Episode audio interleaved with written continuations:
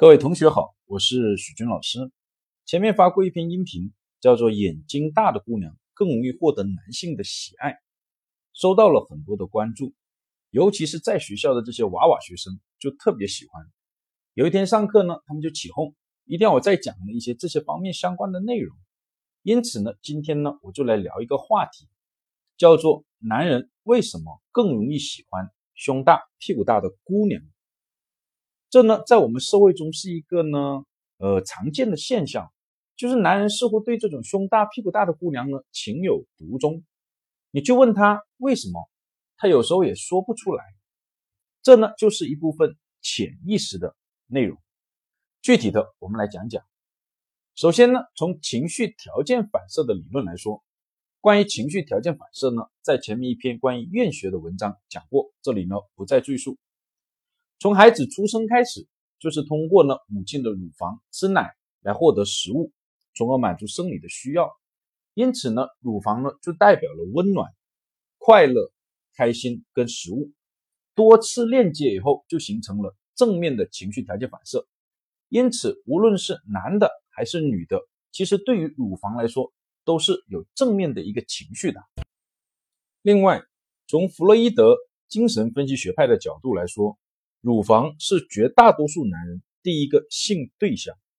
关于幼儿性欲呢，请呢收听之前讲过的音频，不再呢重复。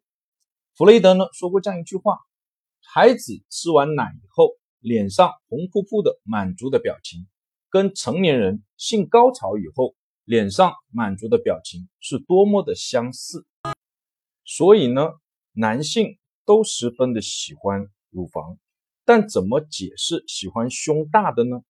这就要从另外一个理论叫集体潜意识的角度来谈。